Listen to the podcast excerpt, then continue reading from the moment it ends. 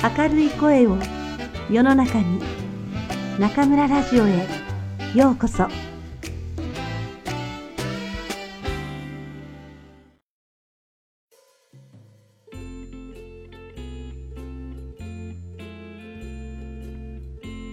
今日から学校に行く。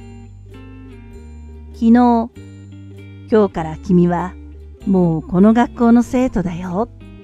総校長先生に言われたトットちゃんにとって、こんなに次の日が待ち遠しいってことは今までになかった。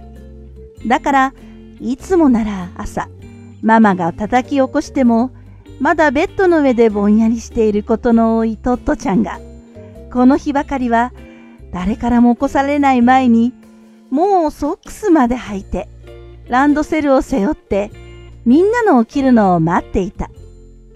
この家の中で一番きちんと時間を守るシェパードのロッキーは、トットちゃんのいつもと違う行動に、けげんそうな目を向けながら、それでも大きく伸びをすると、トットちゃんにぴったりとくっついて、何か始まるらしいことを期待した。ママは大変だった。大忙しで、海のものと山のもののお弁当を作り、トットちゃんに朝ごはんを食べさせ、毛糸で編んだ紐を通したセルロイドの定期入れをトットちゃんの首にかけた。これは定期をなくさないためだった。パパは、いい子でね。と、頭をもしゃもしゃにしたまま言った。もちろんと、トットちゃんは言うと、玄関で靴を履き、戸を開けると、くるりと家の中を向き、丁寧にお辞儀をしてこう言った。皆様、行ってまいります見送りに立っていたママは、ちょっと涙が出そうになった。それは、こんなに生き生きとして、お行儀よく、素直で、楽しそうにしているトットちゃんが、ついこの間、退学になった、ということを思い出したからだった。新しい学校でうまくいくといい。ママは心からそう祈った。ところが、次の瞬間、ママは飛び上がるほど驚いた。というのは、トトちゃんがせっかくママが首からかけた定期をロッキーの首にかけているのを見たからだった。ママは、一体どうなるのだろう、と思ったけど、黙って成り行きを見ることにした。トットちゃんは定期をロッキーの首にかけると、しゃがんでロッキーにこう言った。いい？この定期の紐はあんたには合わないのよ。確かに、ロッキーには紐が長く、定期は地面を引きずっていた。わかった？これは私の定期で、あんたのじゃないから、あんたは電車に乗れないの。校長先生に聞いてみるけど、駅の人にも。で、いいって言ったら、あんたも学校に来られるんだけど、どうかな？ロッキーは途中までは耳をピンと立てて神妙に聞いていたけど、説明の終わりのところで定期をちょっと舐めてみて、それからあくびをした。それでもトットちゃんは一生懸命に話し続けた。電車の教室は動かないから、お教室では定期はいらないと思うんだ。とにかく今日は待ってるのよ。確かにロッキーは今まで歩いて通う学校の門まで毎日トットちゃんと一緒に行ってあとは一人で家に帰ってきていたから今日もそのつもりでいた。トットちゃんは定期をロッキーの首から外すと大切そうに自分の首にかけるとパパとママにもう一度、行ってまいりますと言うと、今度は振り返らずに、ランドセルをカタカタ言わせて走り出した。ロッキーも体をのびのびさせながら並んで走り出した。駅までの道は前の学校に行く道とほとんど変わらなかった。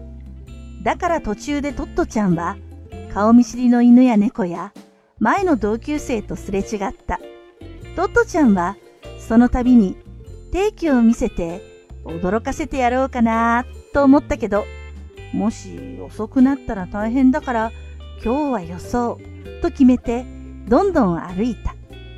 駅のところに来ていつもなら左に行くトットちゃんが右に曲がったのでかわいそうにロッキーはとても心配そうに立ち止まってキョロキョロした。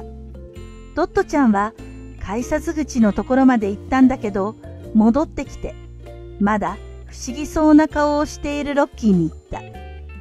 もう前の学校には行かないのよ。新しい学校に行くんだから。それからトットちゃんはロッキーの顔に自分の顔をくっつけ、ついでにロッキーの耳の中の匂いを嗅いだ。いつもと同じくらい臭いけれど、私にはいい匂い。そう思うと顔を離して、バイバイと言うと、定期を駅の人に見せて、ちょっと高い駅の階段を登り始めた。ロッキーは小さい声で泣いて、トットちゃんが階段を上がっていくのをいつまでも見送っていた。電車の教室。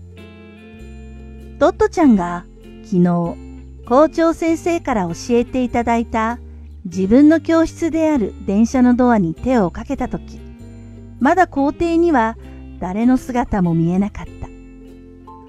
今と違って昔の電車は外から開くようにドアに取っ手がついていた。両手でその取っ手を持って右に引くとドアはすぐ開いた。トットちゃんはドキドキしながらそーっと首を突っ込んで中を見てみた。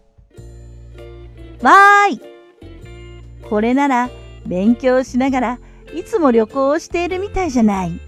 網棚もあるし、窓も全部そのままだし、違うところは運転手さんの席のところに黒板があるのと、電車の長い腰掛けを外して、生徒用の机と腰掛けが進行方向に向かって並んでいるのと、つり革がないところだけ。あとは天井も床も全部電車のままになっていた。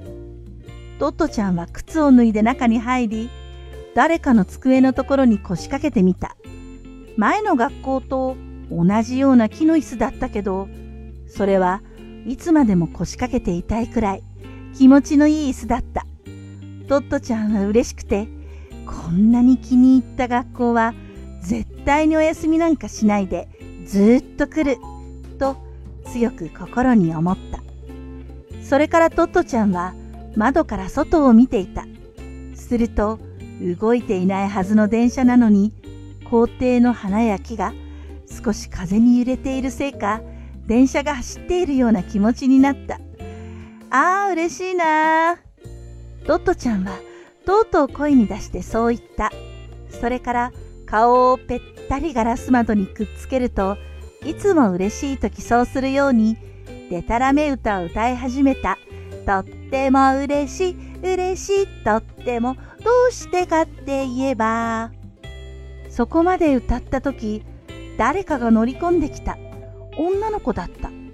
その子はノートと筆箱をランドセルから出して机の上に置くと背伸びをして網棚にランドセルを乗せた。それから草履袋も乗せた。トットちゃんは歌をやめて急いで真似をした。次に男の子が乗ってきた。その子はドアのところからバスケットボールのようにランドセルを網棚に投げ込んだ。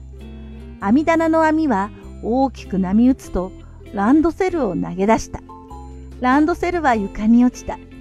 その男の子は、失敗と言うと、またもや同じところから網棚めがけて投げ込んだ。今度はうまく収まった。成功と、その子は叫ぶと、すぐ失敗と言って、机によじ登ると、網棚のランドセルを開けて、筆箱やノートを出した。そういうのを出すのを忘れたから失敗だったに違いなかった。こうして9人の生徒がトットちゃんの電車に乗り込んできて、それが巴学園の1年生の全員だった。そしてそれは同じ電車で旅をする仲間だった。